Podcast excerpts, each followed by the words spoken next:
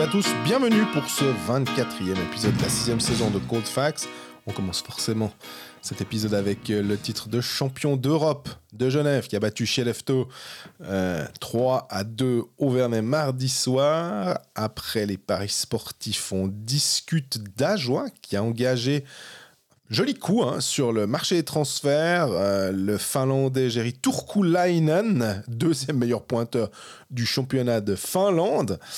Après, on parle de Bienne, euh, qui a raté, selon nous, le coche en perdant euh, le week-end dernier 4-2 à Ajoie et qui doit maintenant bah, regarder derrière lui pour rester dans ce play-in hein, entre les, places 7 à 10 un play-in qui ne concerne probablement plus le Lausanne Hockey Club, euh, qui a réussi à, enchaîner trois victoires de suite, qui se retrouve quatrième solide à trois points du troisième Zoug et qui peut regarder devant. Puis on termine avec Fribourg, euh, solide deuxième là aussi, euh, qui n'a plus grand chose à jouer en cette fin de championnat. Euh, et qui a surtout resigné jusqu'en 2027 ses trois attaquants suédois, Sorensen, Wallmark et Delarose.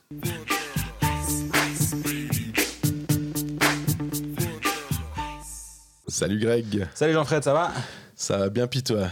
Ça va bien, ça va bien. Petite, euh, petite soirée à Genève, c'était ah ouais? c'était chouette. Ah bon Mais bon, je pense qu'on parle plutôt de vieille balle, c'est ça l'idée. Ouais, et puis cette euh, défense viégeoise qui a explosé contre bas.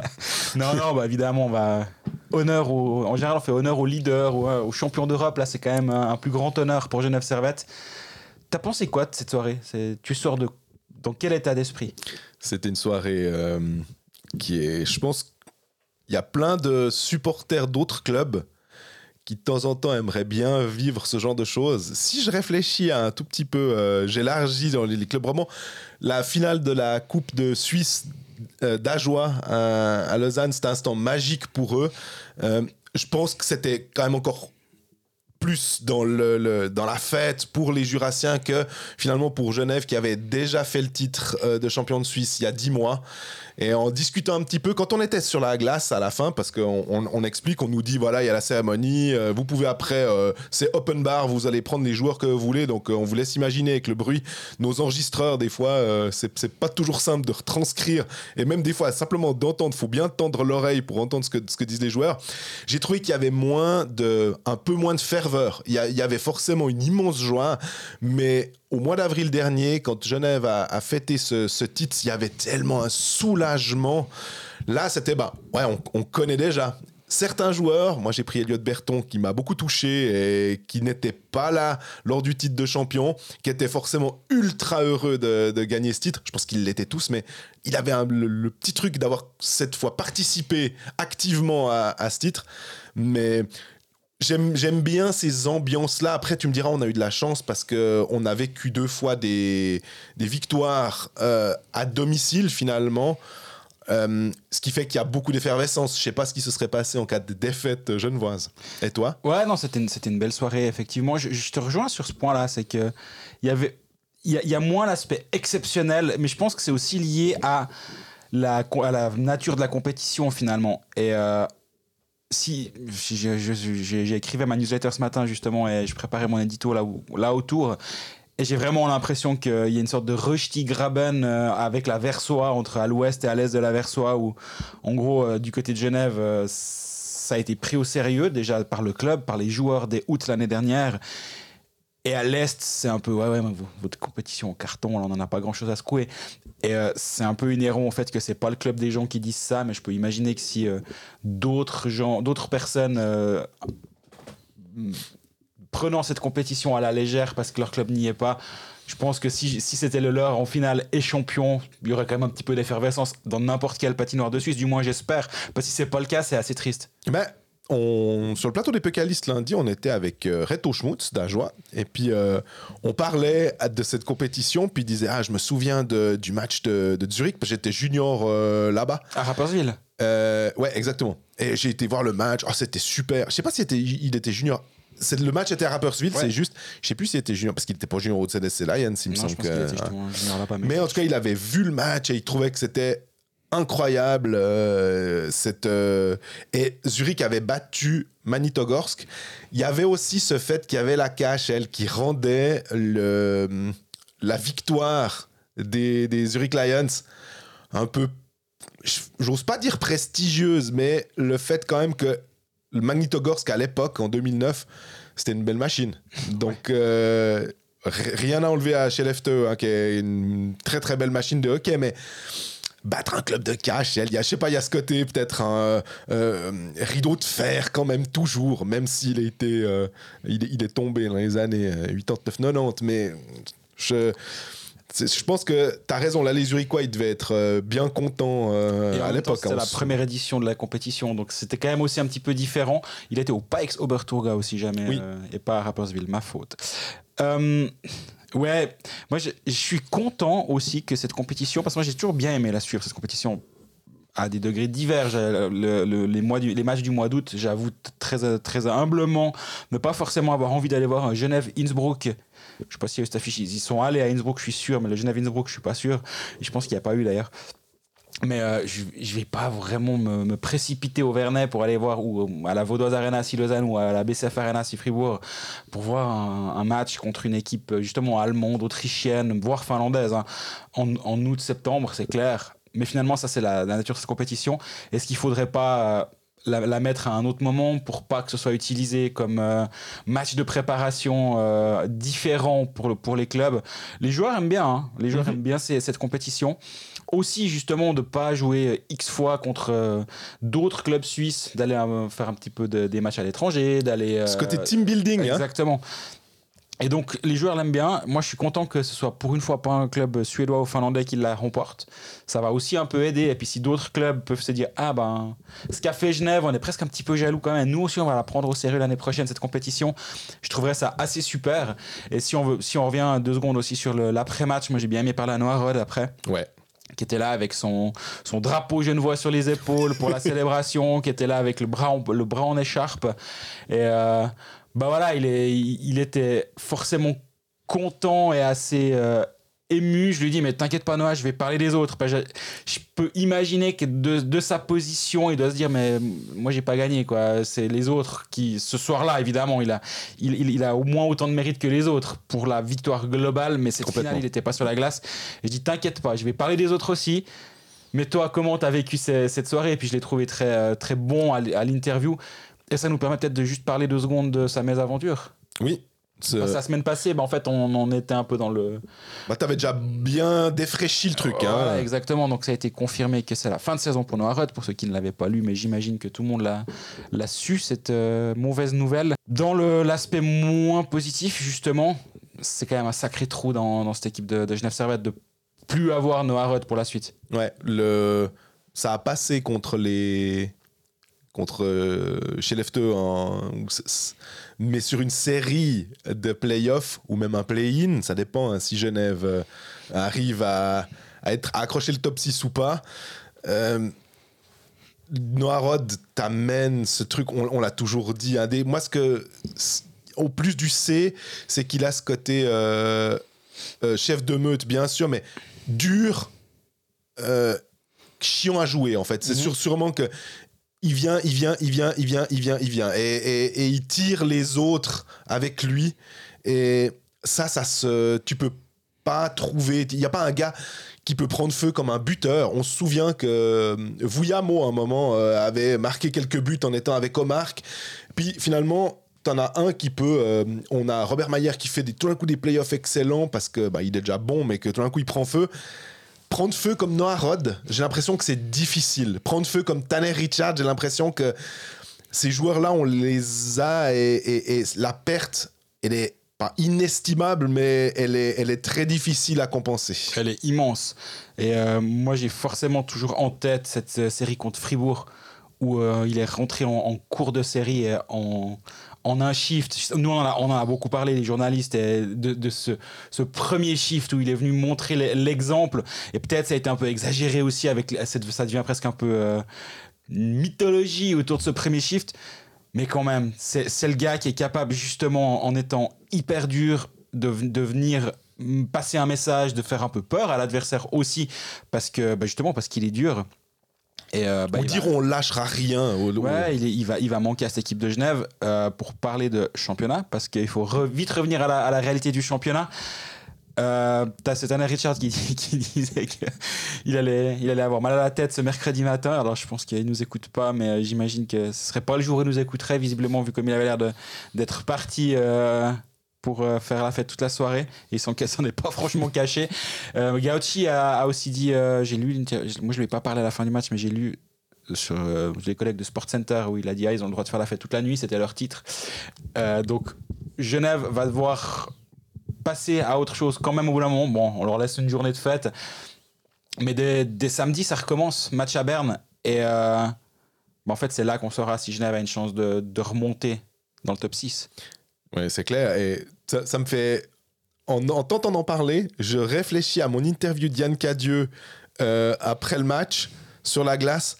un peu moins émotionnel que lors du titre, mais toujours extrêmement. euh, bravo au gars, c'est super. euh, excellent à l'interview, il te donne des bonnes choses, mais tu sens que si on m'avait dit tu le vois où, je le vois dans sa tête, je le voyais dans son bureau en train déjà de préparer le match contre Berne, finalement. Mhm. Que i- ils ont cette espèce de de mémoire courte, co- comme, ils disent, de on évacue, c'est fait, super, bravo, on a fêté, on a soulevé la coupe, on a dit bravo. Là, on est une demi-heure après le- les, les faits, on pense déjà à la suite finalement. Euh, J'ai l'impression que Cadieux, il est tout le temps dans le futur, en fait, et je sais pas si il est longtemps dans le présent, mais parce qu'en plus la situation, euh, tu l'expliquais, elle est, elle est concernante pour, euh, pour le champion euh, parce que euh, ils sont pas sûrs de, de, de pouvoir euh, être dans le top 6, clairement Bah, pas. Le problème, c'est que cette saison, ils ont joué plus de 10 matchs de plus que les autres avec Ouais. la Ligue des Champions, c'est 13, sauf erreur. Euh, donc ça fait déjà c'est énormément de matchs, c'est un quart de saison régulière quand même. Et en plus, ils doivent passer par euh, le play-in. Et euh, justement, bah, vu qu'on parle de Genève, on parle de play-in, je vais après vite préciser comment ça se passe, le, format. Mais ça fait des matchs de plus à jouer, avec derrière play- les playoffs à jouer, potentiellement évidemment. Ouais, ça, va commencer à faire beaucoup. Donc si Genève euh, pouvait être bien inspiré d'aller gagner à Berne, ça ferait un, un peu de donnerait un peu d'espoir de remonter à la place numéro 6. Ouais, parce qu'on rappelle juste, hein, 46 matchs, 68 points pour Genève à la 8 place. Et puis 47 matchs, donc un de plus pour Berne, 74 points à la 6 place. Puis on a Davos entre les deux clubs. Ça veut dire que Genève a un match de moins. Donc Et la Ça- confrontation directe. voilà, ça pourrait. Alors le match à 6 points, oui, hein, mais revenir, euh, ça ferait 74-71. Et là, tout d'un coup, bah, euh, et, et dimanche, Genève joue contre Rapperswil. Exact. C'est. Moi, je pense que dimanche, on sait s'ils. Enfin, c'est une évidence, même dimanche, on sait ont encore une chance de, de remonter dans le top 4. Et pour préciser comment se passe le play-in, parce que la semaine passée, j'ai dit une ânerie, je crois. Je me suis pas réécouté, mais je, je pense que j'étais Ouais, moi. on a eu quelqu'un qui l'a bien. Je crois que Craig, je suis pas sûr, il me semble. Puis tu l'as expliqué sur Twitter. Je mis sur. Twitter, euh, je sais plus quand, mais oui, en début de semaine. Le septième joue contre le huitième, le même contre le dixième. Ça, ça ne change pas. Le... Par contre, la question, c'était contre qui jouent euh, les, joueurs, les vainqueurs de play-in en quart de finale. Et le... les deux équipes qui sont qualifiées via le play-in sont classées en fonction de leur classement en saison régulière. Et du coup, la mieux classée des deux affronte le deuxième et la moins bien classée des deux affronte le premier. Ce qui veut dire que, Que- si le septième perd le premier match du play-in contre le huitième, donc doit rejouer une deuxième série, mais la gagne, bah la- le huitième restera le huitième en fait. Et il jouera toujours contre le premier. Il aura aucun avantage, il tirera aucun avantage d'avoir gagné le premier match de play-in. C'est que si le septième perd en fait ces deux matchs, euh, ces deux séries, et se fait éliminer, donc le huitième est le mieux classé, à ce moment-là, le huitième affronte le deuxième. Exact. Et puis euh, 9 ou 10 affrontent euh, le, le premier. Exactement. Donc là, Ouais. encore une fois, c'est de nouveau dans le but de donner de la valeur à la saison régulière. 52 matchs. Oui, tu peux perdre cette série au meilleur des deux matchs, le premier tour des play-in, mais quand même gagner le deuxième et donc bénéficier de ton avantage de, remporter durant la saison régulière, ce que moi je trouve tout à fait correct. Ouais, mais c'est une bonne, euh, une, bonne façon de faire. Honnêtement, on l'a vu, on discutait, on en discutait la semaine dernière euh, quand on parlait de la guerre des bars. euh, finalement, on a Ambry euh, 11e avec un point de retard sur Langnau. Ça va être chaud et, finalement 3 points de retard sur, sur Bienne aussi qui est 9 ça va être super chaud de toute façon donc ces deux batailles là seront hyper intéressantes et j'ai envie de dire, il y a presque que Cloton et Rappersville maintenant qui sont un peu largués et qui ont plus grand chose à jouer, mais qui se feront un malin plaisir d'encrasser les clubs contre lesquels ils vont jouer s'ils peuvent euh, les ennuyer. Quoi. Dernier point concernant Genève, me concernant. Mhm. Euh, retour de Theodor Lenström dans l'alignement, retour de Winnig dans l'alignement, ça c'était déjà le cas la semaine passée. Euh, ça veut dire que les sept étrangers sont à disposition de Yann Cadieux, ça veut dire, pour la première fois depuis très longtemps, Yann Cadieux peut prendre des décisions et doit prendre des décisions. C'était pas le cas en Ligue des Champions, il pouvait envoyer, il pouvait envoyer tous ses étrangers sur la glace s'il le voulait, il l'a fait. Mais euh, contre Davos, justement, premier, première occasion, il met Robert Mayer devant le filet, Gauthier Desclous en numéro 2. Euh, Robert Mayer a fait un match euh, statistiquement désastreux. 72% d'arrêt, il, il prend 6 shoots en une vingtaine, 6 buts en une vingtaine de shoots. Est-ce qu'il est coupable sur les six buts? Absolument pas. Est-ce qu'il a été mauvais? Un peu Oui, mais il n'a pas été allé non plus, on est d'accord, par les, les, Davosiens qui étaient assez euh, seuls devant lui quelquefois. Mhm. Mais ce qui se passe, c'est quand même 3 et quelques expected goals, 6 buts encaissés. C'est quand même un mauvais match pour Robert Mayer. Donc, est-ce que tu continues comme ça? Je pense que plutôt pas. Est-ce que Gauthier Desclous est prêt à rejouer maintenant? Bah, Malheureusement, je pense que toujours pas, parce qu'il a pas remis un patin sur la glace en compétition depuis euh, début décembre. Tu, tu le lances pas dans le sprint final maintenant, je pense. Ou alors, au bout d'un moment, Genève sera éliminé du top 6 et euh, plus ou moins assuré de sa place 7-8 par là, mais, même, mais non, c'est trop serré, donc euh, c'est compliqué. Donc, ça veut dire que Olkinuora va jouer les prochains matchs. Je vois pas d'autre solution. Surtout qu'il était excellent contre FTO en finale. Et donc, va falloir prendre des décisions. Vatanen, tu l'enlèves pas, on en a déjà parlé. Euh, puis après, voilà. Les, autres, moi, je peux défendre l'argument de sortir n'importe quel autre des, étrangers. Lenström, il n'y a pas d'argument, il n'y a pas de problème. Mm Winnick, c'est presque un de ceux que j'enlève le moins facilement parce qu'il apporte quelque chose. Surtout euh, maintenant. Voilà. Puis après, Artikel et Maninen, ils vont, ils vont par paire. Ils ont, été assez, ils ont été assez bons contre Chef Théo. Ils ont certes marqué un but, mais pas que. Puis après, tu as Phil Poula qui amène une expérience énorme. Donc, euh, tu fais quoi?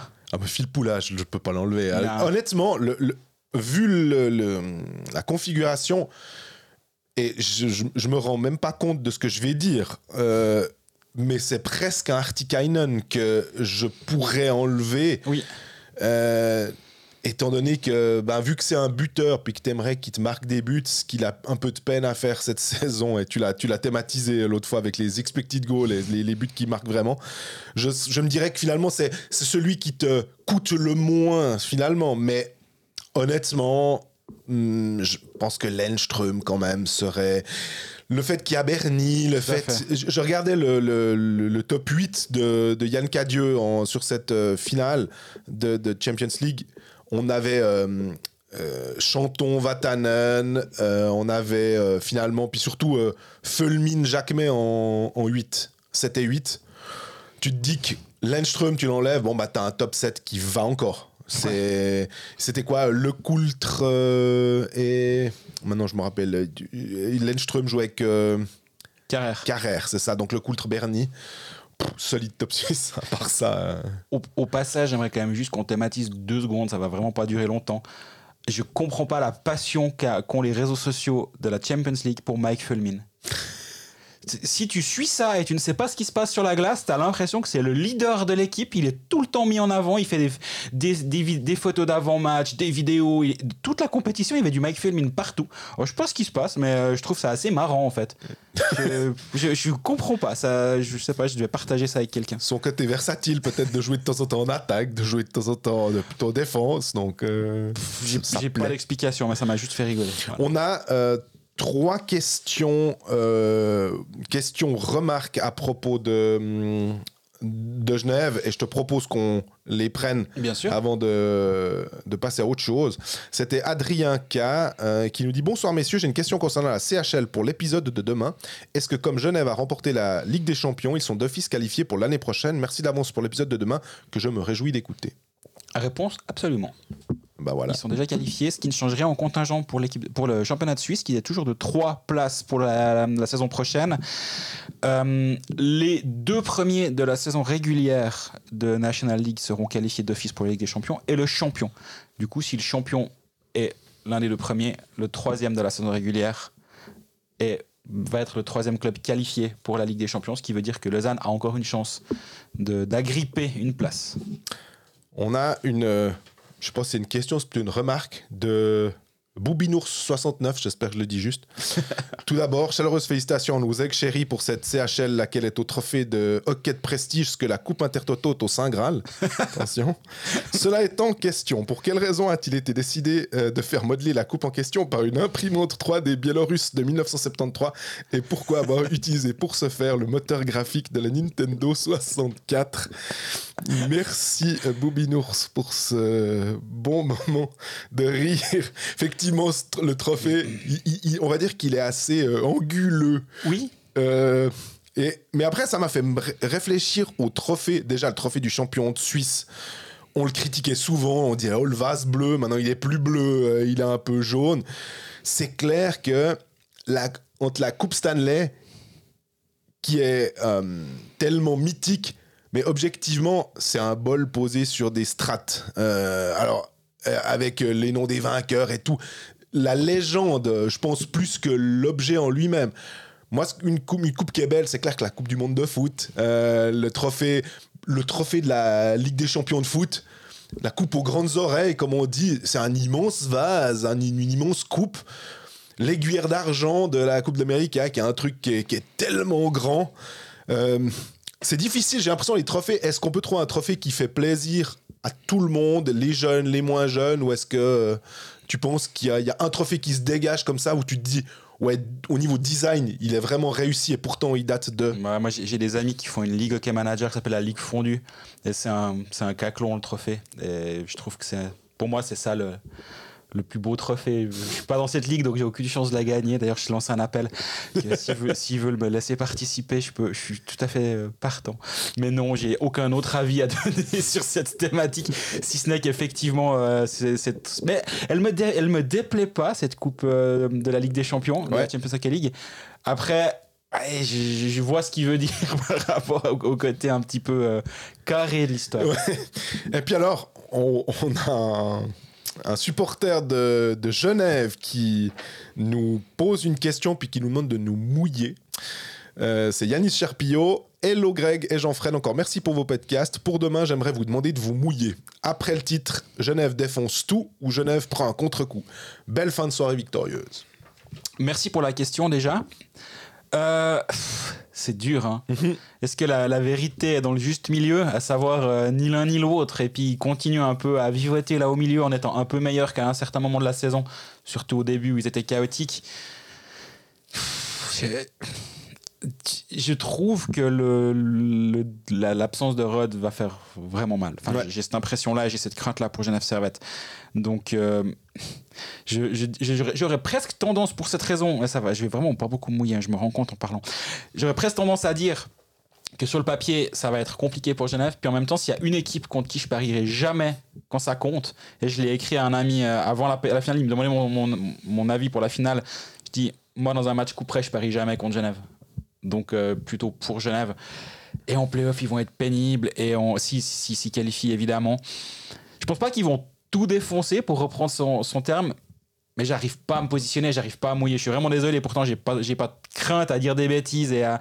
mais là je n'arrive pas à savoir dans quel sens ça peut tourner. Ouais. Je suis Alors, désolé, hein, j'aurais Je vais, je vais, j'aurais env- envie de faire une réponse euh, similaire à la tienne. Je vais essayer de me mouiller un peu plus euh, en me disant que l'absence de Rod, le fait de faire le back-to-back qui est tellement difficile, Mhm. c'est que tu as tellement tout gagné. Où je te rejoins, c'est de me dire, et je l'ai expliqué aussi à plusieurs personnes euh, hier avant le match, je disais, moi je ne parie pas contre Phil Poula.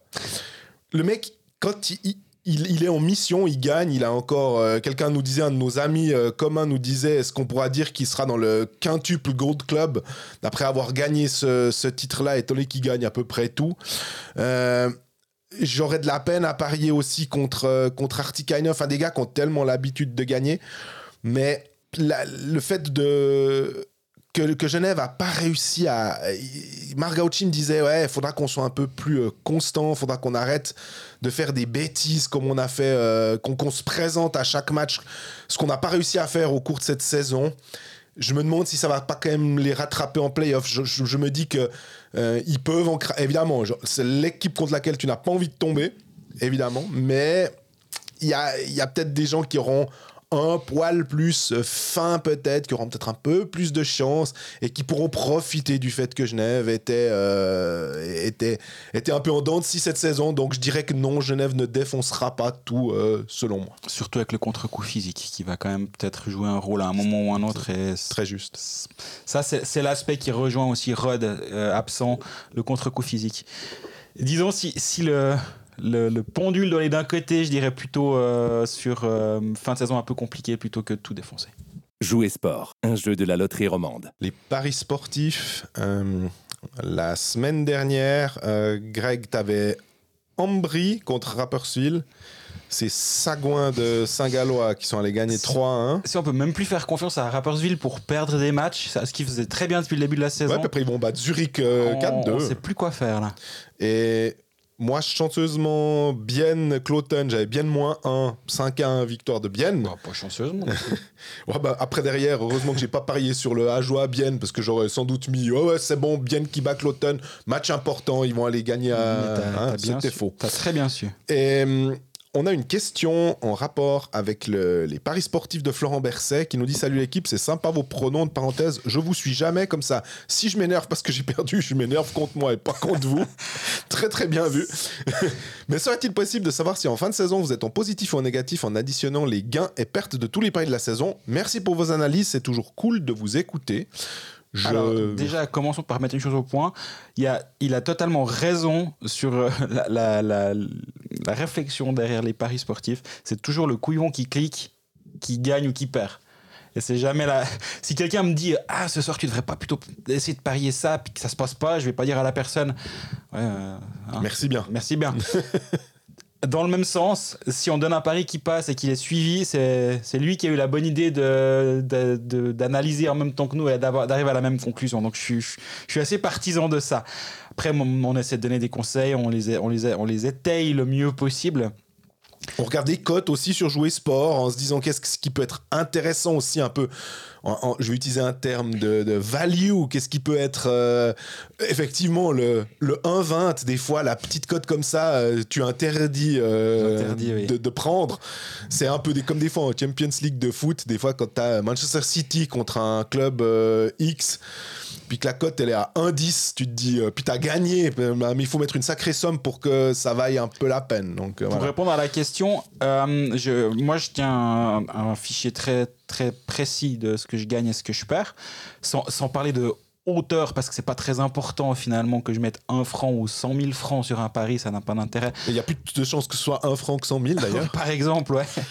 Le, le, le but, c'est finir la saison euh, soit en étant positif, soit s'il y a une saison qui, a eu, qui était compliquée. Parce que ça m'arrive à une saison négative. C'est rare, mais il y a eu une saison où tout ce que je faisais, c'était n'importe quoi. Ça partait à rebours. Bah là, tu- je pense que j'ai fini avec une perte de 4%, sauf erreur, sur, euh, sur ce que je fais. Donc, sur, la, sur la saison complète, tu dis, bon, bah ça va, c'est un, un impôt. euh, c'est comme l'impôt Zurich. c'est un impôt, voilà. Globalement, le, le- c'est un gain qui est, entre, qui est aussi entre 7 et 12 Mhm. Ce qui est pas fou, honnêtement. C'est pas, tu, tu deviens pas riche avec ça. Par contre, c'est chouette d'arriver à la fin de saison puis de se dire Ok, j'ai quand même fait une jolie saison parce que à la fin, c'est ça. Moi, c'est au-delà au -delà de 5, je me dis que ça s'est bien passé. Puis euh, là, pour l'instant, je suis tout à fait dans le tir. Je, c'est pas, c'est pas, c'est pas au-delà de 10, mais je suis entre 5 et 10 actuellement. Ok, bah tu vois, c'est un peu comme les actions. Hein, quand euh, tu, tu- on, a, on a des actions, quand elles sont entre 5 et 10%, tu es plutôt, con- t'es plutôt content. Absolument. Tu te dis que le marché va bien. On parle des matchs de vendredi, on en a 6. je sens déjà qu'on on va se faire rouler, mais il y a Ajoie Zurich, Bienne Fribourg, Davos Cloten, Lausanne Ambry, Lugano euh, Langnau et Zug Bern.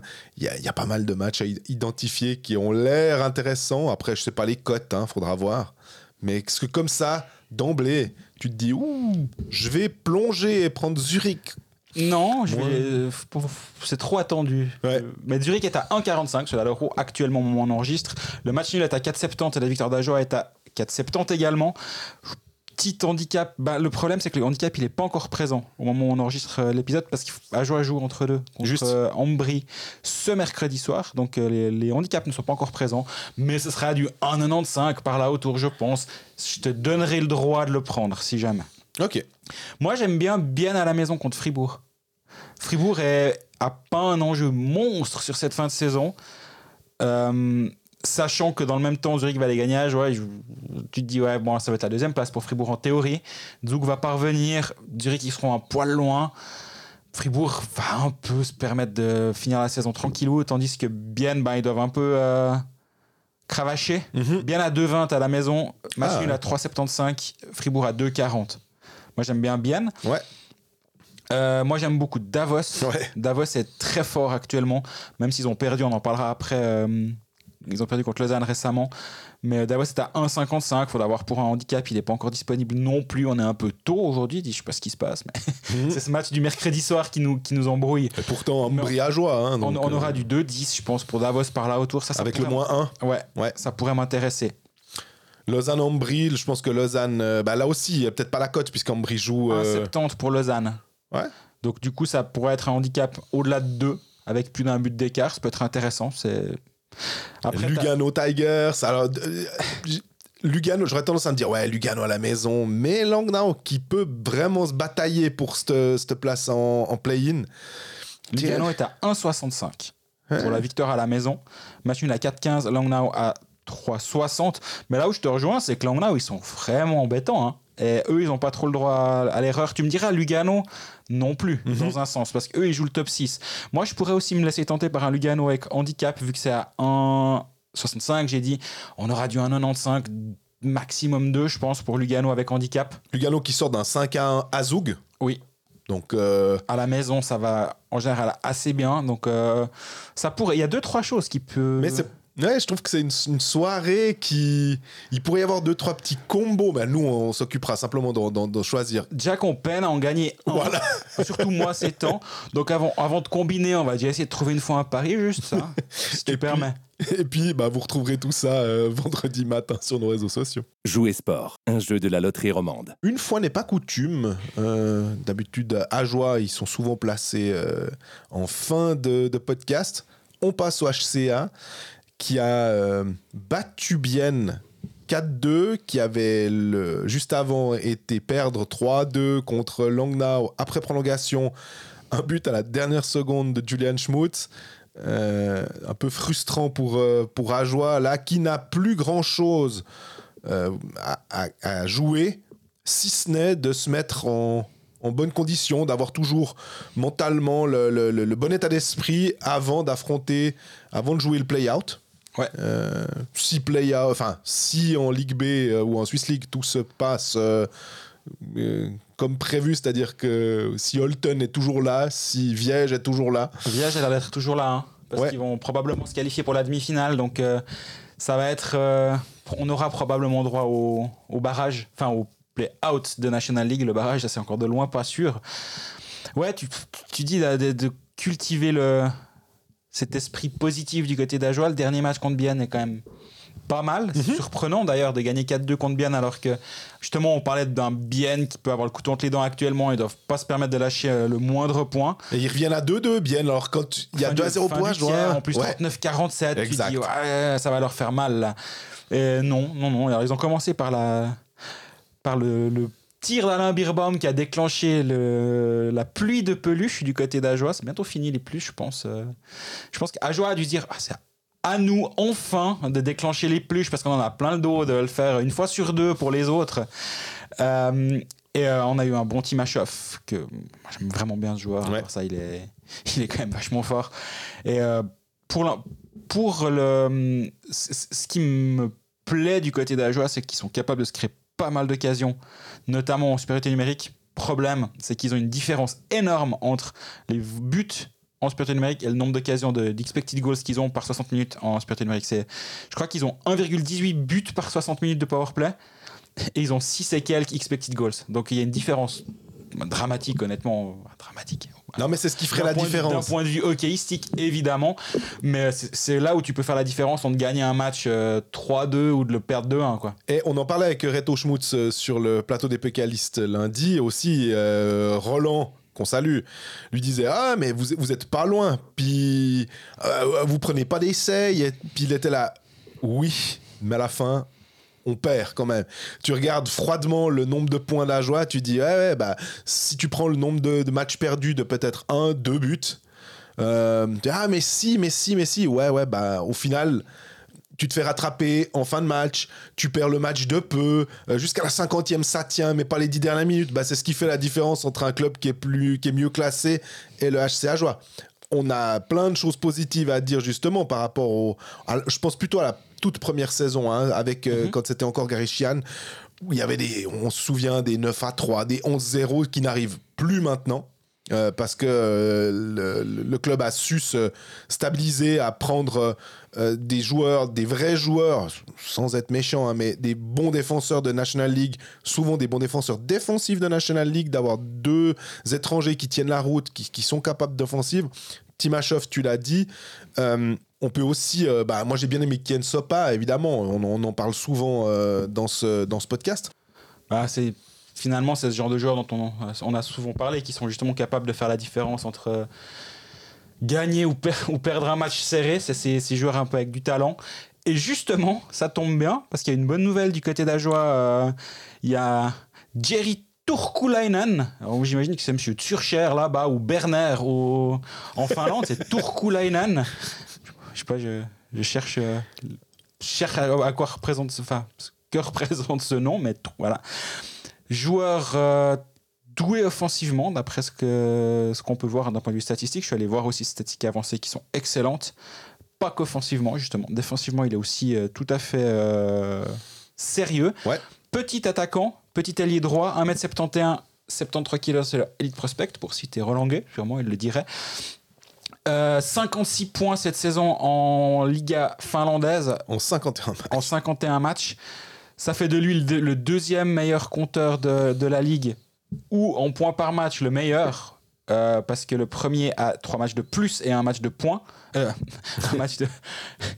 Et un point de plus et trois matchs de plus. Ce qui Voilà. fait que lui, il a un 10 points par match euh, pour, euh, pendant ces 51 matchs. Il y a encore un joueur derrière qui a un poil mieux, encore un 13. Mais c'est Elite ce qui fait depuis le début de la saison, Turkulainen. C'est intéressant, je trouve, comme signature. Alors déjà, il n'y a pas si longtemps, on a entendu son nom, puis il y a pas mal de clubs qui ont dit ouais, il ne ferait pas tâche chez nous celui-là. hein. Ben non, il va à Port-Rentruy. Et euh, très rapidement, tu as, dit ah, on comprend pas cette signature. Et euh, On comprend pas. Les deux ans de signature d'un joueur comme ça, euh, moi c'était ça que j'avais. moi, j'ai un an en tête. Ok. T'as un an en tête? Parce que moi j'ai vu deux ans. Alors, je me suis euh, trompé. Alors, euh, Oh non, non, non, non, pas forcément, hein, du tout, du tout. Mais on peut d'ailleurs vérifier. Mais j'ai un contrat 25-26 sur Elite Prospect. Alors, ouais, mais le communiqué de presse, c'est de l'attaque en main pour euh, l'année prochaine. Ok. Pour la saison prochaine, dans le communiqué. Hein. Tout à fait. Bon, alors tu, tu dois avoir raison. Mais sur Elite Prospect, effectivement, c'est marqué euh, jusqu'en 25. Je- pense que le communiqué annonce une année. J'ai pas lu d'autre chose pour eh ben, l'instant. on part sur une année. Voilà, t'as raison. Et- Je, et je m'excuse. Oui, Euh, un peu de quoi Non, non, c'est peut-être. Je te dis, je vois, hein, t'as raison, Elite Prospect, c'est marqué deux ans, mais sur le communiqué, c'est ça que j'avais en tête. C'est pour ça que je me disais, bah, une année. Moi, je comprends complètement ce choix de la part du joueur. Et ça, me- je t'ai tout dit, ça me fait penser à Sari Hervé. Oui. Quand il signe à Langnau, on se dit, bon, mais il fait quoi là, lui Euh, il, il est trop fort pour aller à Langnau. Mais en fait, si ton objectif, c'est d'aller plus loin que Langnau, c'est pas simplement de te dire, ah, je vais en Suisse, puis euh, j'amasse un peu d'argent à un moment, mais j'aimerais peut-être utiliser la Suisse comme un tremplin ou euh, utiliser cette saison à Ajoie, un club d'en bas, pour obtenir un contrat mieux doté ailleurs en Suisse aussi. Ça veut pas forcément dire toujours la NHL, hein. Mais euh, lui, il a, il a clairement le, niveau pour euh, avoir un impact en National League. Et euh, on parlait justement de, ce que peut apporter à un joueur comme ça. Bah, c'est beaucoup de temps de jeu, c'est beaucoup de responsa- responsabilité. Puis quand on disait justement que la venue d'un Timashov, avec tout le power play du monde, avec toute la liberté possible pour faire, pour faire ce qu'il veut offensivement, bah, je peux imaginer que là, un Julien Vauclair, il peut aller vers lui et dire bah, Regardez, ça se passe très bien pour, pour Timashov. Et euh, il aura du power play, il va, il va apprendre le, québécois, j'imagine, du coup, euh, Turkulainen d'ici la saison prochaine. Mais sa créativité offensive, elle va vraiment aider à Joie. Et on parlait justement de ce joueur avec un tout petit plus technique. Ben lui, on est en plein dedans. Mais alors, je te rejoins, hein, l'exemple de Langnau est parfait, on l'avait déjà thématisé, mais tu vois, le, step en plus, si on reprend les, stats de, depuis maintenant, on va dire depuis 17-18, euh, voire même 16-17, 26 points, 33 points, 24, 42, 40, 38, 54, 56, il est établi en Finlande. Le step de plus, ou- venir en Suisse, il, doit jouer du power play en marquant 56 points. hein. Donc, qui viennent dans un club pour peut-être gagner un titre en Suisse, je comprends. Là, c'est repartir sur, un club. Désolé pour les fans d'Ajoie, le but, ça va être se qualifier potentiellement pour le play-in. Ce serait déjà super euh, la saison prochaine. Donc, je me dis, est-ce qu'il n'y aurait pas pu avoir un club un tout petit peu plus euh, euh, mieux classé, un Bien par exemple, euh, avec Matti Kainen, ou bien un autre club euh, en Ambry par exemple, qui se dit non. on- Bah, tu parles de jouer un titre, après tu nous donnes Ambry. Je suis désolé. oui, alors c'est pour ça que je disais plutôt bien, mais Si, s'il va à Zurich ou à Zug, l'argument il est valable. Derrière, pour moi, il n'est pas vraiment valable. Donc euh, non, moi je pense que d'un point de vue choix de carrière, c'est c'est un excellent choix. Euh, alors Ajoa a dû le payer, hein. je pense pas qu'il vient gratuitement euh, depuis, depuis la Finlande pour jouer en, en Suisse. Mais c'est un bon pari, il a que 25 ans, il sait aussi justement qu'à la fin de cette, euh, cette année de contrat, il sera encore en progression, il aura 26 ans, il a encore une année ou deux euh, avant d'arriver au, Au prime. euh, au prime, on va dire. Donc, euh, c'est un, c'est un sacré coup de la part du, du HCA. Moi, je trouvais. Je suis euh, assez impressionné en fait qu'un tel joueur débarque là. Après, il faudra voir d'un point de vue physique s'il est capable de jouer en Suisse. Mais là, si tu regardes ses, ses statistiques en Finlande, il, il est extraordinaire. Là, Ouais. de- depuis. euh, ah non, c'est un gros gros coup. 8 hein. matchs, il est à 11 points sur les, sur les 8, ouais, il est à 11 points sur les 8 derniers matchs, dont 6 buts. Et il joue beaucoup de minutes. Non, c'est. Pour moi, c'est le plus gros coup du. Alors, dans l'histoire du HCA, je sais pas, mais en tout cas, de l'histoire euh, relativement récente, euh, je prends même, euh, évidemment, euh, les années euh, National League, mais même les années Swiss League, c'est vraiment super pour le, pour le club. Ça peut les aider à progresser, ça peut te donner. Plutôt que de perdre le match 3-2 en prolongation, peut-être d'aller le gagner 3-2 et, c'est ainsi que tu grattes des points et que tu montes dans la hiérarchie. J'imagine un duo avec peut-être Timashov. Est-ce que Timashov, maintenant il faut savoir si Timashov reste euh, à Ajoie. Euh, mais je me dis que si tu trouves un duo, euh, ça peut tout d'un coup être vraiment un joli coup. Est-ce que Sopa va rester? Robin, il y, a- il y a deux, trois jeunes que tu peux peut-être mettre. Tu peux avoir une, une vraie première ligne d'impact. Ça fait beaucoup de joueurs qui sont assez petits. Oui. C'est pour ça que je pense que Timashov ne restera pas. Mais j'ai pas l'information. Ouais, c'est mais- juste ma lecture. Juste. Pour moi, le plus gros coup de l'histoire récente du HCA Joie, c'est Jeff Alpern, mais c'était pendant le lockout. Et c'est une, co- c'était des. C'est une configuration particulière. Oui. Mais Jeff Alpern qui débarque en Ligue B au- à Port-Rentruy, c'était quand même assez improbable. Et euh, le cas de 2004-2005, il finit la saison à Cloten. Euh, en ce qui concerne les étrangers, ben, justement, Timashov, c'est une, une des inconnus par, rapport à la saison prochaine. Ouais.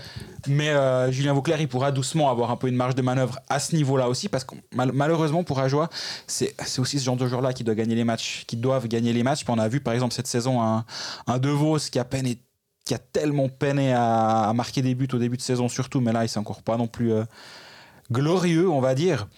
Il y a Asselin qui a un contrat jusqu'en 23-24, Odette 23-24, Gélinas 23-24, euh, Timashov aussi fin de, fin, de, hum, fin de la saison actuelle. Après il y a encore justement Brennan, Azen, De Vos qui sont sous contrat plus tard, Turkolainen aussi. Donc il y a une petite marge de manœuvre à, ce- à ce niveau-là pour euh, Julien Vauclair. Et tu parlais aussi de Turkulainen et de ta surprise de, de venir d'être venu ici. Oui, mais j'ai pensé à Utonen en fait. Exactement, c'est là où je voulais en venir. Euh, c'est, ils, viennent, ils viennent de- du même endroit. Je peux imaginer que la connexion finlandaise a dû jouer un petit rôle, sans enlever évidemment aucun mérite euh, à Julien Vauclair pour la signature, pour l'avoir convaincu. Mais l'entrée en matière, je peux imaginer qu'elle existe, comme on l'avait dit pour euh, Valmark qui vient à Fribourg, euh, parce que Sorensen met le pied à l'étrier. Derrière, il faut que le GM fasse le job, mais ça aide d'avoir certaines connexions comme celle-ci.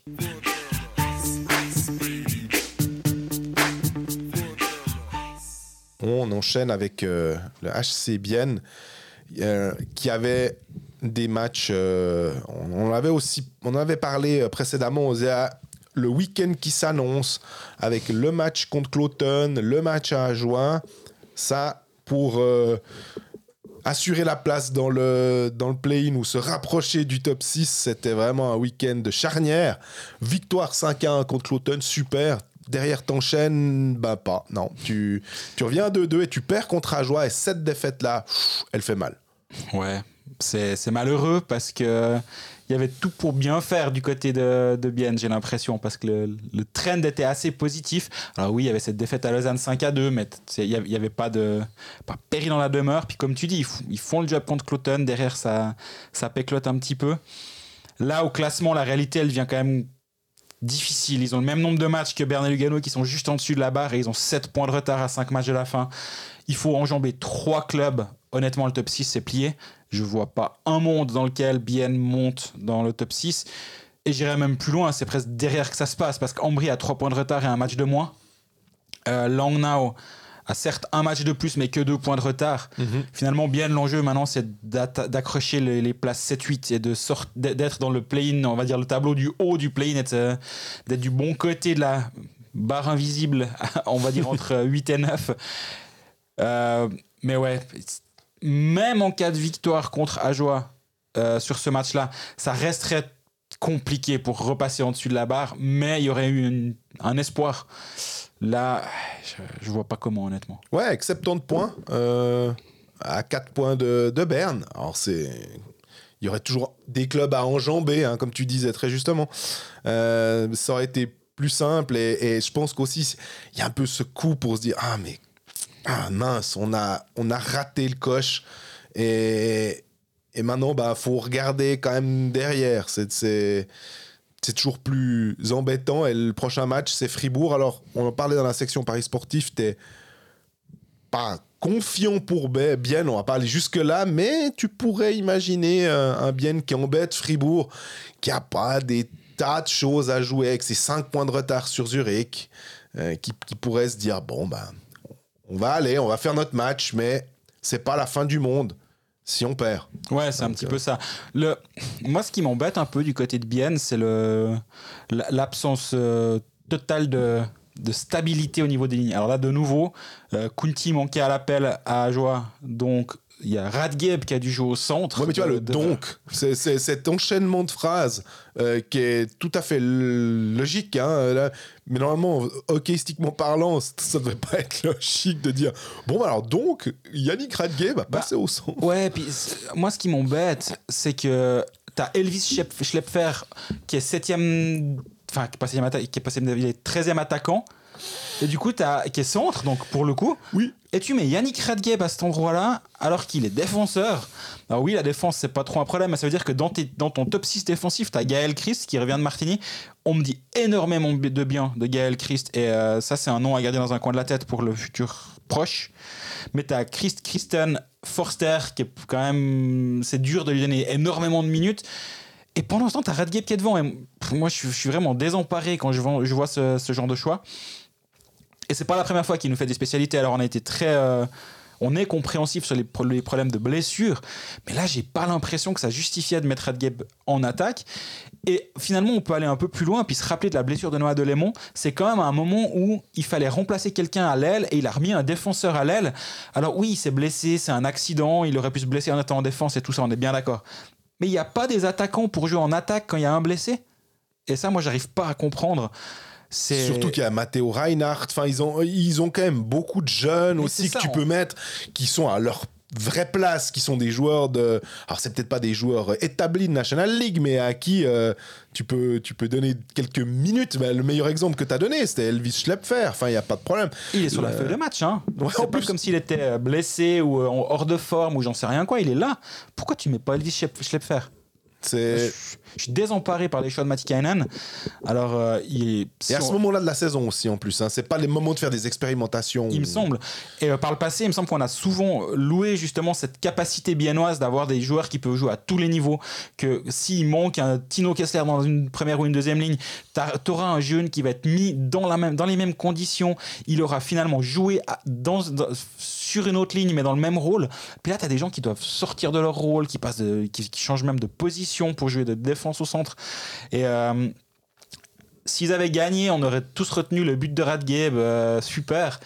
Mais au bout du compte, tu dis, ouais, mais est-ce que vraiment c'est sérieux d'envoyer euh, ce line-up là à Porrentruy Je te dirais même que de- de- des décisions de Matikainen, c'est une les c'est pas la plus incompréhensible. Moi, c'était Robin Grossman euh, en attaque et même au centre, je crois, qui, où j'étais là. Mais alors, honnêtement, Radgabe, vu son, ses capacités offensives, à l'aile, mis au centre avec les engagements, enfin, je trouve que c'est, c'est presque un peu se moquer euh, du monde et être pas très sympa envers ton, ton joueur parce que tu le mets dans une position où il a peu de chances de d'être hyper utile. Oui, le centre est le premier défenseur des attaquants, il va revenir, donc tu te dis que d'avoir Radgate dans cette position-là, c'est peut-être plus logique. Mais je trouve que c'est un peu le côté apprenti sorcier de vouloir, et puis de vouloir essayer de faire passer un truc en disant je suis plus malin que le- le- la position naturelle du joueur. Il va, il va performer. Mais c'était très bizarre. à, à son crédit, Yannick Radgabe termine quand même le match avec 4 engagements gagnés et 2 perdus. hein. Ouais. Au moins ça, je dis pas ça par rapport à ce que tu as dit, hein, mais Oui. au, au moins il a, il a fait le job à, ce- à ce niveau-là. Mais ouais, je- j'arrive pas à être convaincu. Surtout que as un, si vraiment tu as un Luca Ischier qui joue sur une aile, qui peut tout à fait jouer au centre si nécessaire, il y a des joueurs qui sont polyvalents dans cette équipe. C'est clair, quand tu t'as, je sais pas, mais ne serait-ce que déjà tes, tes deux centres, Salinen, Ast, t'es- plus ou moins bien loti. Et Ponyemi enfin. est un centre. Enfin, il- Ouais, y, a, y a quand même de la, de la qualité dans cette équipe biennoise pour ne pas faire ce genre de choses, je dois t'avouer. Mais bon, enfin, Et tu parlais de, hum, des, des, des Gaël Christ. euh, ça m'a fait penser à Rodwin Dionisio qui doit venir la, la saison prochaine euh, à Bienne. Je me réjouis vraiment de voir. J'ai l'impression qu'il y a une petite transition à Bienne qui se fait avec euh, certains qui vont soit partir à la retraite, soit qui quittent comme euh, Radgabe ou Forster. Et qu'on a des jeunes Suisses, ça va peut-être pas tout de suite être. euh, euh, probant dans le sens où il faudra aussi leur laisser du temps. Mais la direction, à un moment, on avait un poil peur de, en voyant les contrats expirants. Et finalement, maintenant, entre les jeunes du mouvement junior, entre les, les, jeunes qu'on a été, a prêtés dans certains clubs pour les former, euh, les gars qui reviennent d'Amérique du Nord, l'avenir est, est assez intéressant en termes de jeunes joueurs du côté de Bienne. Et nous, à Contfax, on, a- on aime souvent bien les, les jeunes, les petits gars à aller chercher comme ça. Et je pense effectivement, bien sûr, Hockey Manager, mais même au-delà de ça, ça sera peut-être chouette de voir jouer Bienne euh, la ouais, là. Rodwin Dionisio, il est. euh, tu parlais d'être en feu avant, si je me rappelle bien, quand tu parlais de Tanner Richard. Là, c'est un autre délire encore. Sur les derniers matchs, on rappelle quand même qu'il est défenseur. hein. C'est un but, une passe, deux passes. Donc, c'est sur les deux derniers matchs. Le match d'avant, c'est deux buts, trois passes, cinq, cinq points. Mais il y a un match à zéro, je pense qu'il a fait. Deux buts. Le match d'avant, deux passes. Deux buts, deux passes. Il, il fait des, il, a, il a des matchs à plus d'un point quasi systématiquement depuis un moment. Là, il a 10 matchs, 19 points. Sur la saison, il est à 46 matchs, 58 points en OHL. On rappelle, la OHL, c'est censé, c'est historiquement la ligue des trois ligues canadiennes la plus relevée de, de toutes. Lorsqu'il était au Mondial M20, il fait 5 matchs, 4 points, 2 buts, 2 assists. Joueur drafté en 2023, au cinquième tour par Anaheim, donc c'est pas non plus. euh, c'est pas un- une septième ronde qui a été lancée au hasard. Il y a quand même euh, il y a un potentiel chez ce joueur qui a été décelé. Et euh, bah, il est offensivement intéressant, il est, il est doué. C'est un, c'est déjà un joli gabarit. Ouais. 1m87, 97 kg. Euh, superbe signature, clairement. Et pour revenir sur Gaël Christ, vu qu'effectivement tu es revenu là-dessus aussi, je, moi j'aime beaucoup cette signature. Là, il a eu quart d'heure de glace à, à Porrentruy pour le match contre Ajoie. À Martigny, il a, il a fait ses armes. C'est aussi un jeune défenseur. Et euh, parce que lui, il a 19 ans également. C'est un autre gabarit, c'est un autre style. Mais par contre, c'est vraiment un, un joueur d'avenir pour euh, le HC Bienne. Et ces deux défenseurs-là vont vraiment, euh, vont vraiment aider dans les prochaines années. Ce qui me fait, ce qui me fait penser que ce matin, j'ai les, sourcils qui se sont levés en voyant euh, une nouvelle. J'ai malheureusement vu que l'agrégateur et j'ai pas vu la, source, donc je m'excuse pour euh, où, c'est sorti. Mais Miro Zrid devrait débarquer à, à et le titre de l'agrégateur était Zrid pour remplacer Radgeb. Ça m'a fait sourire. du coup, je me suis juste dit, ah ouais, bon, bah, c'est ça l'information, c'est ça, j'ai pas cliqué euh, sur l'agrégateur et j'ai juste. euh, mais Zrid pour remplacer Radiev, enfin, ça me semble avoir absolument aucun, Aucun sens. sens. C'est. Je sais pas. c'est- Samuel Ernie pour remplacer Tom Ernest. Ah ouais, d'accord, ok, super. Non, mais... Mais... donc, il y aura Mirosrid apparemment. euh, j'ai vraiment, encore une fois, j'ai pas la source, donc je peux pas voir euh, sa fiabilité, mais j'ai quand même tendance à croire que ce genre de truc, quand ça sort, c'est que ça va se faire. On parle de Miros Reed, on parle pas non Défenseur plus. très solide qui a, qui a que 29 ans. Je pensais qu'il serait un poil plus âgé que ça quand je suis allé voir sur sa fiche Prospect tout à l'heure. Euh, défenseur qui amènera justement une stabilité avec ces jeunes un peu fougueux qui, qui vont aller volontiers vers l'avant. Bah lui, il amènera autre chose. Et à terme, ça peut être lui aussi un peu le remplaçant de Forster dans, dans l'esprit, pas forcément euh, sur la, la qualité, mais dans l'esprit.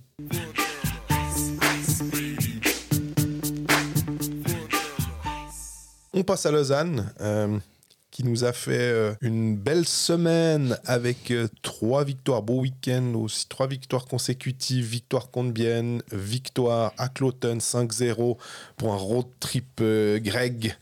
Euh, et puis après, dimanche soir à Davos, victoire euh, 2 à 1, ce genre de victoire qui d'une équipe qui est en confiance, qui va réussir à marquer ce but dans les cinq dernières minutes sur un, sur un lancer qui n'est pas forcément euh, hyper impressionnant, pas au terme d'une action euh, posée, contrôlée. Ça marche bien parce que tu, tu fais les choses, tu, tu fais les choses juste. J'ai l'impression que c'est Combien de matchs de ce genre Lausanne a perdu en début de saison? Oui. Où à, à la place de Davos, je dis Davos a dominé le match, a été offensivement bon, ils, sont, ils ont tourné en zone offensive, c'était assez beau, mais au bout du compte, l'équipe qui a été efficace et un brin chanceuse quand même, mais en même temps, ils l'ont provoqué, ils ont mérité cette victoire, hein, je suis pas en train de minimiser, bien sûr. mais le premier but, c'est le pauvre Nordström qui, qui dévie dans son propre goal. Et comme tu dis, il y a la 56e, le 2-1, au moment où. ju- Juste après l'égalisation, pas juste après, il y a une dizaine de minutes, mais après l'égalisation de, de Davos, Lausanne est reparti vers l'avant. Ouais. Et euh, c'est étonnant, je trouve toujours ces, ces euh, changements de momentum, pour reprendre un terme euh, à la mode, ces changements de, de tendance, je trouve.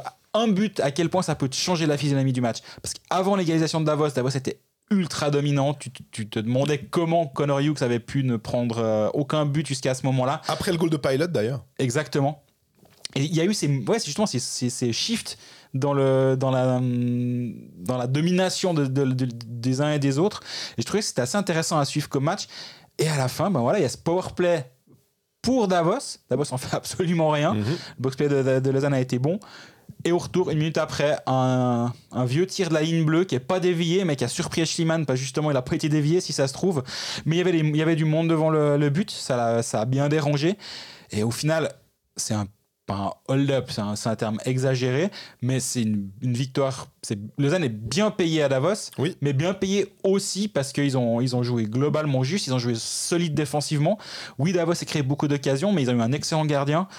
Et euh, il n'y a même pas 30 shoots quand même. Alors oui, ça a beaucoup tourné en zone offensive. Ouais, moi c'était ça, ça bourdonnait pas mal, mais est-ce qu'il y avait vraiment des immenses chances? Alors, Hughes a fait un très bon match, euh, il faut le dire aussi. Il était excellent, tu veux Il dire. était excellent, euh, mais il y avait pas forcément que des trucs euh, super chauds à aller chercher. Il, a, il, a, il a fait exactement ce qu'on attendait de lui, mais donc euh, Lausanne c'est aussi le, la, comment dire, la, récompense d'une bonne manière de jouer. On, l'a souvent dit via les stats avancées, euh, sur le Corsi, sur les expected goals, sur le, le jeu à 5 contre 5. Lausanne est vraiment une des meilleures équipes de la ligue cette saison. Euh, ce que j'aime beaucoup dans cette équipe en ce moment, c'est la gestion du temps de jeu de Jeff Ward. Parce que euh, tu sais qui est, quel est le défenseur qui a le plus joué contre Davos? Tu as J'ai- vu J'ai vu la, la statistique à la fin du match. ah si je dis pas de bêtises, Aurélien Marty avec, avait environ 18 minutes, c'est quand même assez étonnant quand tu as Joe Glauser, Pilot, euh, Frick Eldner, ouais, etc. Tu t'attends pas à ce que ce soit Aurélien Marty qui ait le plus de temps de jeu, ce qui prouve aussi que euh, un Suomet là, euh, environ 13 minutes, les joueurs beaucoup plus frais. Et quand euh, Frick, je fais l'interview avec lui pour parler de, son, de sa, sa série remarquable de matchs consécutifs joués, il a tout de suite euh, pointé du, doigt le, fait que ses entraîneurs, et notamment euh, les derniers entraîneurs, et le dernier entraîneur qu'il a comme Geoff Ward, avec le fait qu'il y a huit défenseurs, il dit ouais, mais moi comme ça je suis pas, je suis frais, je ne joue pas euh, des immenses minutes. Et en réfléchissant un tout petit peu, tu te dis si tu joues euh, 15 minutes à la place de 20 minutes, c'est 5 minutes sur euh, 52 matchs. Hein, ça fait quoi? Ça fait 260 minutes. Ça fait quand même pas mal de matchs accumulés. Et on le, disait à l'époque pour euh, euh, Tom Ernest, euh, qui lui a adoré accumuler ses 25 minutes de temps de jeu, euh, de temps de glace par match, et qu'il le faisait très très bien. Il faut bien évidemment le, reconnaître, mais j'aime bien ce, moment-là, le fait que les, les gars sont frais quand tu sais ce qui va se passer, parce qu'en playoff, normalement, le top 6, Lausanne n'est pas assuré, mais ça sent quand même très très bon. Ils peuvent eux aussi regarder Zug, qui est trois points devant. Euh, pourquoi pas aller chercher On parlait de la Champions Hockey League, hein, en se disant, ah, tiens, peut-être que ça peut être un, un- un objectif. Donc, euh, non, le, Lausanne, là, euh, le, le retour de Salomé qui aussi éventuellement, qui était même pas nécessaire parce que Kovacs a été relancé. euh, c'est... Mais il y a encore du perfectible, malgré tout. Zug est en chute libre. 5 défaites de suite, c'est. Je sais pas, faut remonter à mon avis assez loin pour retrouver une Ouais. pareille série du côté des Zug. Ils ont beaucoup de blessés. Euh, Lausanne peut clairement regarder devant. Derrière, il y a 9 points. Donc euh, c'est bon. Lausanne va finir top 4. Sauf euh, cataclysme, mais je vois honnêtement pas comment. Lausanne, est solide en fait. euh, de- Ouais, c'est ça aussi. C'est... de- depuis, mais même au moment où il y avait- quand, on, quand ils avaient une période un peu plus creuse, on disait qu'ils étaient pas mal, ils étaient vraiment pas largués. Donc je suis pas surpris que ça reparte dans la bonne direction. Moi, il y a un joueur que je voulais mettre en avant. On n'en a pas beaucoup parlé par la force des choses, hein, mais euh, Michael Raffel, 9 matchs, 9 points. Oh, Et- au-delà de ça. Et au-delà de ça, il, a, il amène justement offensivement quelque chose. Il amène un, un impact physique que qu'on attendait de lui hein, finalement avec ce qui, avec sa carrière, avec son sa largeur d'épaule, on va dire, Mhm. et euh, le, le- le travail qu'il peut être capable de faire en zone offensive et dans les bandes aussi et surtout. Il est, il est au niveau qu'on pouvait l'espérer. Et là, sur les trois derniers matchs, il a 6 points. Euh, c'est solide et je pense que c'est un atout que Lausanne n'avait pas depuis le début de la saison. Et euh, comme tu disais, Salomaki est, est pas là, mais lui fait, une autre partie du travail. Ils ont alors pas sur la même ligne, certes, mais il, apporte de- dans ce point de vue-là. de ce point de vue-là. Les joueurs nous ont dit aussi euh, l'impact de Raffle sur le. Moi, j'ai eu Tim Boson après le match contre Bienne qui disait, mais on, je dis, on a l'impression que c'est 5% de plus de, de, comment dire d'impact euh, pour tous les joueurs. C'est comme si il tirait dans son sillage. On parlait de Noah Rod, que Raffle tirait un peu dans son sillage. Tout le monde qui se dit ouais, bon, faut qu'on faut, faut qu'on fasse comme lui. Il a 35 ans, il a il avait euh, il a joué en NHL, mais il est là. Et Boson disait mais des fois il vient à 6 heures du matin. Il est le premier arrivé, il est le dernier parti. Je suis même pas euh, étonné s'il vient même entre euh, à la pause de midi pour refaire un peu de, de physique.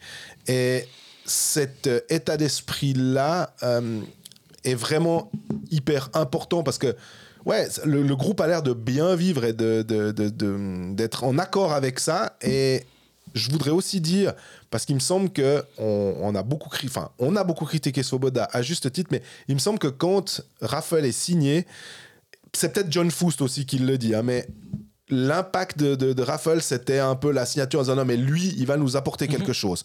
Et puis, bah, comme il était tellement blessé, euh, après, il disait oui, mais bon, il manque Raffle, ok?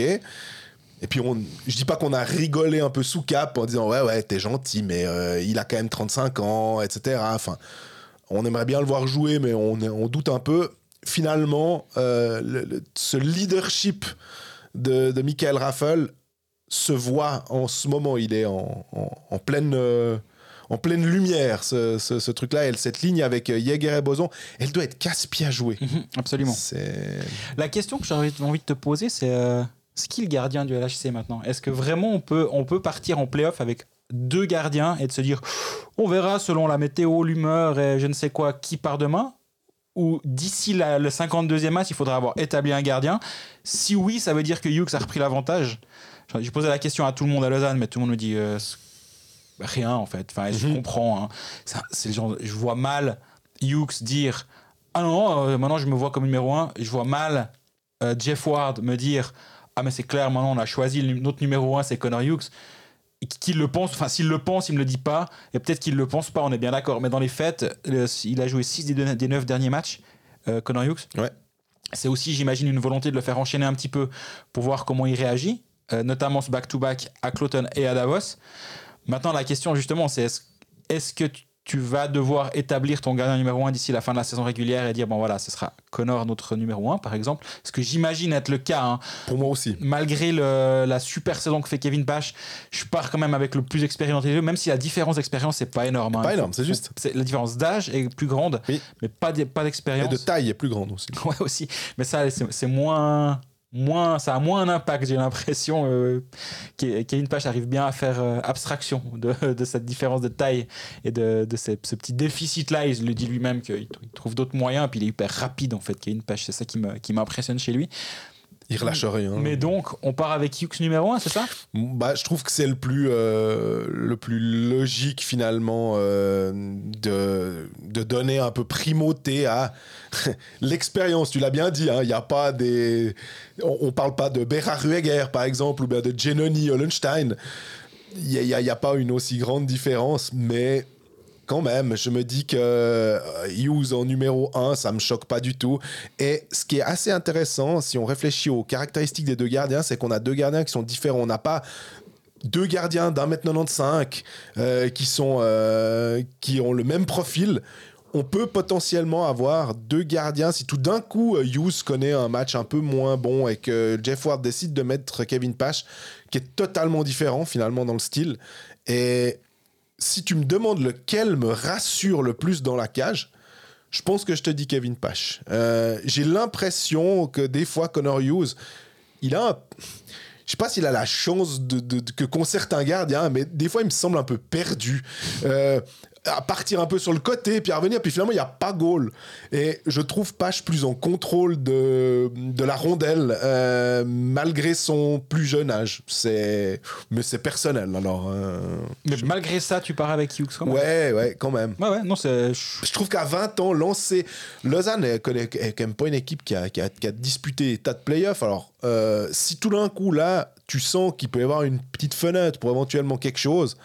Euh, mais là aussi, on a vu avec Genève Servette, tout d'un coup, l'émergence de Robert Mayer, ou en tout cas, l'émergence, ce serait beaucoup dire, mais le fait qu'il se L'explosion. Ouais, à ce moment-là, qui tout d'un coup te fait dire Ouais, bon, bah c'est bon, je ne change plus.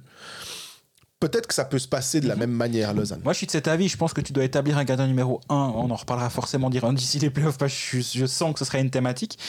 Euh, tu dois établir ton numéro 1 pour le, pour le début des playoffs. Pour, euh, aussi pour avoir une, une clarté peut-être dans l'esprit des gens aussi et du, du gardien en question. Qui, Des joueurs. Ouais, de tout le monde finalement. Mais ça ne veut pas dire qu'après tu dois pas accepter de revenir en arrière, de, de dire ben non, alors finalement on a estimé après deux, un match, deux matchs, trois matchs, que c'était pas le bon choix ou que finalement on, on veut tenter autre chose ou suivant les circonstances de la série.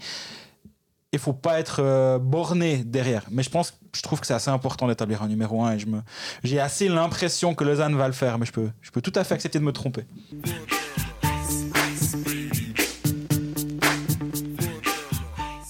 On finit ce tour d'horizon euh, de National League avec euh, Fribourg qui a fait un gros match, grosse victoire. On avait posé la question à un moment quand il y avait eu cette victoire zougoise à, à Fribourg, ce 5 contre 3, Dubé qui se fait sortir parce que ça, ça gueule sur le banc, ils n'étaient pas contents. Et puis, gestion des émotions. Euh, belle, réponse de, de Fribourg euh, à Zoug. Ouais, c'était un immense match. J'ai trouvé, j'ai eu du plaisir déjà. ben, parce que parce que c'était pas trop haché, c'était assez dur. Il y a eu quand même deux trois arrêts de jeu, mais moins que ce match à Fribourg où là Fribourg a un petit peu trop gueulé, c'est clair. Et ils le disent eux-mêmes. hein, et Dubé on en a reparlé à la fin du match à Zug en disant, euh, on en a beaucoup parlé, puis on a aussi un peu appris de ça. Et euh, Zug avait un un objectif, j'ai l'impression, ce soir-là, c'était pas forcément de gagner le match. J'imagine qu'il l'avait aussi dans un coin de la tête, mais c'était de faire péter un plomb à Di Domenico. Ce qui peut être, qui peut coïncider avec gagner le match. hein, on est bien d'accord. C'est peut-être un moyen d'y arriver. C'est pas arrivé. Euh, Domenico a été en contrôle toute la soirée. Il a pris plein de coups. Il a, mais il a pris des coups, mais il en a jamais redonné. Il a vendu une fois une dureté excessive euh, pas en simulant, parce que c'est pas une simulation, mais il a montré qu'il a pris un coup, on va dire ça comme ça. Euh, Fribourg a répondu juste en fait au défi physique qui a été imposé par Zug. Euh, ils ont, ils- ce soir-là, ils ont, ils ont montré que potentiellement ils pouvaient aussi jouer sur ce registre-là. Ils l'ont aussi montré contre Langnau avec euh, Berchi qui s'est pas laissé faire par Zrid justement. Ouais. Cadono, je sais plus l'un des deux. Et Streley aussi qui s'est battu. Tu sens que cette équipe a envie de jouer de temps en temps un peu physique. Et euh, moi, moi j'ai quand même toujours tendance à ne pas les classer comme une équipe physique. Mhm. Et à toujours me dire, ouais, mais comment ça va se passer en playoff pour ce Fribourg-Gotteron-là? Et tu sens que c'est peut-être moins flagrant que par le passé. Il y a certains joueurs qui amènent justement un peu de dureté. Et euh, en est clairement un. C'était le premier nom que j'avais dans. Borgman en est clairement un. On a vu euh, Azug, la charge sur Marchini, elle est ultra dure, mais elle est très correcte. Il est allé mettre des coups, il est. C'est Il a dû en prendre aussi, hein, il a dû en prendre, clairement. C'est un joueur qui peut en playoff justement élever le niveau physique. Donc ce Fribourg-là est un peu moins, j'a- j'allais dire soft, c'est un peu excessif, mais quand même, quand on avait des Genève-Fribourg en playoff, on savait qu'il y en a un qui allait être l'agresseur et l'autre l'agressé. Systématiquement. Je dis pas que ça va pas être le cas cette année si ça arrive, mais je pense que ce sera un peu moins flagrant que par le passé. Après, il y a eu ce match contre euh, Langnau. Euh, J'étais un peu surpris du, de la physionomie de la rencontre, le fait que Langnau mène 5 à 1. Alors, Rueger était clairement pas dans un bon soir. Euh, la défense était pas non plus euh, tellement là. Et puis, Langnau était bon. Il faut aussi reconnaître que euh, Langnau a fait un super match. Euh, ce qui peut se poser comme question, c'est de se dire bon, bah alors si Rueger, il y a un petit souci avec Berra, est-ce que Rueger va pouvoir élever son niveau de jeu suffisamment pour pouvoir tenir ce Fribourg-là Bonne question. Ouais, si Roubec se blesse, est-ce que Tsourflu, il va. ou ou bien, Voilà, ouais, il va élever son niveau de jeu. On peut se poser la question à pas mal d'endroits. hein. Absolument. Si Giannis se blesse, Oh, Luca Holstein, c'est oui, mais c'est quand même pas non plus la même. complètement. Donc, j'ai pas lu de Zurichois dire ouais, mais bon, on n'a pas engagé quelqu'un pour euh, suppléer Roubec. Ben non. Ben, au bout d'un moment, tu vas avec. euh, t'as décidé d'investir massivement dans ton gardien parce que c'est le cas. Bah, t'assumes en fait que si il pète, ben ma foi, tu peux pas encore plus investir dans ton gardien, faut mettre de l'argent ailleurs. Donc, euh, ça, ça, ça, j'ai toujours pas été. Je suis toujours pas dérangé par cette euh, chose. Ça veut pas dire que ça va bien se passer. Il peut y avoir un problème. Même au bout d'un moment, tu, tu, tu dois. T'as des priorités. Et puis, ben, un deuxième gardien qui ne jouera poten- potentiellement pas. Est-ce que c'est l'argent bien investi? Je suis pas sûr. Il y a aussi évidemment la grosse news du côté fribourgeois. Alors, il y a eu la blessure d'Andrei Bikov qui, on ne sait pas s'il va pouvoir euh, rejouer euh, cette fin de saison régulière. Ça va être difficile. Euh, c'est la signature, la prolongation des trois Suédois de la Rose, Sorensen, Wallmark 2027. Euh, je me suis posé la question, pas du tout de la, des prolongations de très bons joueurs, ça, ça aucun problème plutôt du timing. euh, parce que s'ils avaient tous été en fin de contrat, j'aurais pu comprendre. Or, c'était un peu. euh, c'est- très tôt, je trouve. Est-ce que tu penses que c'est très tôt pour les trois Ou est-ce que tu. Globalement, disons, ou est-ce que tu isoles les, les trois? Alors, j'isolerais Sorensen, évidemment, avec sa saison à 30 buts. Euh, je peux imaginer qu'avec un contrat, il avait signé 3 ans, donc un contrat expirant en 2025, euh, soit à la fin de la saison prochaine. Oui. Des clubs de National League se disent Ouais, il est pas mal, ce Marcus Sorensen. euh, combien il gagne à Fribourg? Bah, Nous, on peut mettre euh, un petit peu plus. Pourquoi pas aller chercher un, un gars comme ça? On, voit ce dont il est capable. Et, et- à ce moment-là, Fribourg se dit ta, ta, ta, ta, ta. Non, non, non, non, on, va, on va être clair, on va blinder les trucs. On n'a pas envie de le paumer, on pense qu'on va construire autour de lui. Donc voilà, ça, il n'y a aucun souci et je pense que c'est lui que j'isole. Mais Sorensen, quand même, si on me parle de. Des fois, tu aimes bien utiliser le terme et tu expliques bien de surperformance. euh, tu me dirais qu'il est à 22-23 buts. Je te dis, bah oui, oui, aucun problème. C'est 30. Et Il y en a certains qui sont peut-être un peu. euh, Est-ce que ces chanceux. 8 buts changent quelque chose à l'impact du joueur en fait? Ça, Absolument pour moi, pas, La différence. ouais. C'est qu'en fait, tu peux avoir une surperformance ou performance, peu importe, mais il y a, y a tout ce qui, qui n'est pas sur la colonne G des statistiques. Et oui, il en a 30 et c'est fantastique. Et je pense que tout le monde a conscience qu'il ne va pas faire deux saisons à plus de 30 buts. Je pense pas prendre trop de risques en disant ça, quoique on en reparlera la saison prochaine si ça se trouve, mais je pense qu'on prend pas trop de risques.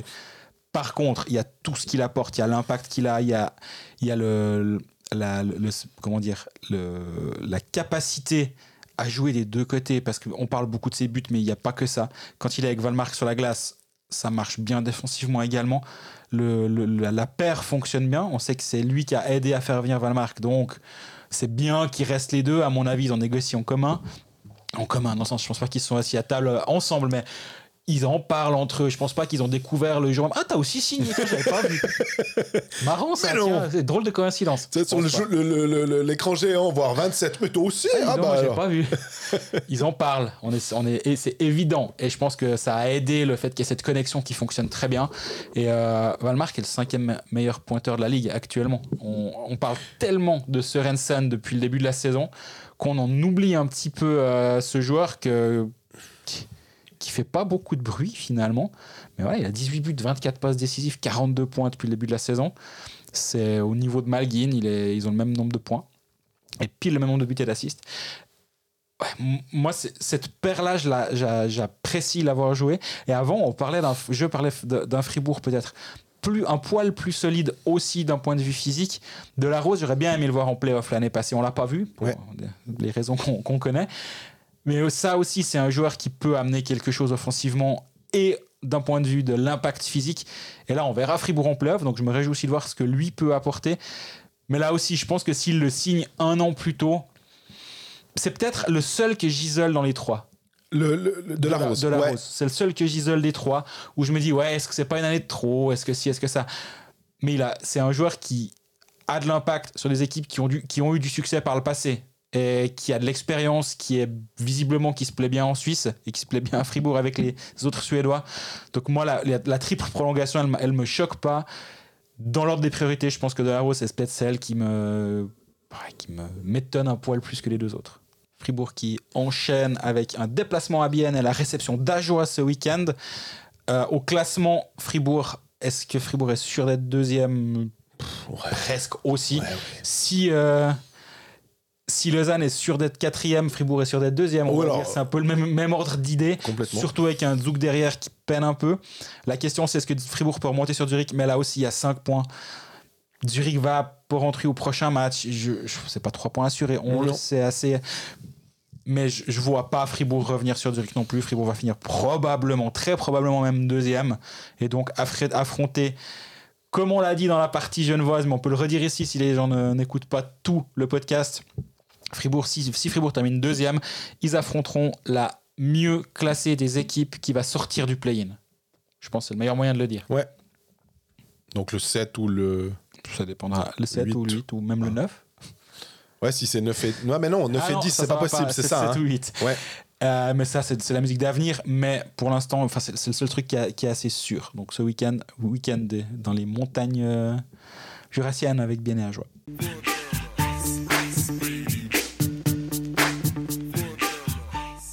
Et donc on est au terme de cet épisode numéro 27, quelque chose comme ça. 4. 4, ouais. Tu nous en rajoutes. fin de l'épisode numéro 24 de cette sixième saison. Euh, D'ici la semaine prochaine, on va peut-être vous proposer des petites choses sur, sur nos réseaux sociaux. Suivez-nous si on, on en réfléchit à un petit concept pour la semaine prochaine, à voir si on le met en place. Mais suivez-nous sur les réseaux sociaux, on verra si ça se passe. Posez-nous toutes vos questions. On en a encore quelques-unes en rab. On les oublie pas, on les note. Ça Ouais. va venir, mais euh, là, on a. C'était autour de la Swiss League, du bar. hein, Enfin, je trouvais que c'est- on n'arrivait pas trop à les caser. euh, ça, ça, c'était un peu euh, artificiel. Exactement, ça viendra probablement aussi à l'avenir dans un futur proche. Elles sont notées, elles sont pas oubliées. Donc merci pour toutes vos questions, merci pour les interactions qu'on a sur les, sur les différentes patinoires. C'est toujours un plaisir de parler avec vous. Complètement. Et euh, bah, d'ici la semaine prochaine, prenez soin de vous et bon match. À bientôt.